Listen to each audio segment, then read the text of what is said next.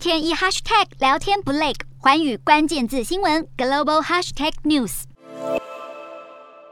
十七号第七十五届坎城电影节开幕，原本希望欢庆在疫情抑制两年后重返迷人的电影节盛会。但却因为乌俄战事影响，坎城电影节顶着国际社会要求制裁俄罗斯的压力，罕见的弥漫着浓厚的抗俄味。坎城影展总代表佛黑默更说，这样完全抵制俄罗斯的想法，并不是乌克兰提出的要求，而是为了那些深受其害的人民们，为了那些家园被炸毁、国家被攻击的无辜人民们。坎城影展愿意为他们发声，为这种令人无法接受的情况发声。强烈谴责俄罗斯和俄国政府，不但大动作的谴责俄罗斯力挺乌克兰，更向所有冒险示威、反对入侵乌克兰的人，特别是俄国的艺术家和影业人员，献上深深的敬意。很难想象，一向纯粹宣扬文化艺术的坎城电影节，今年受到乌俄战火影响，竟然也得明确表态影展的政治立场，难以维持政治归政治，电影归电影。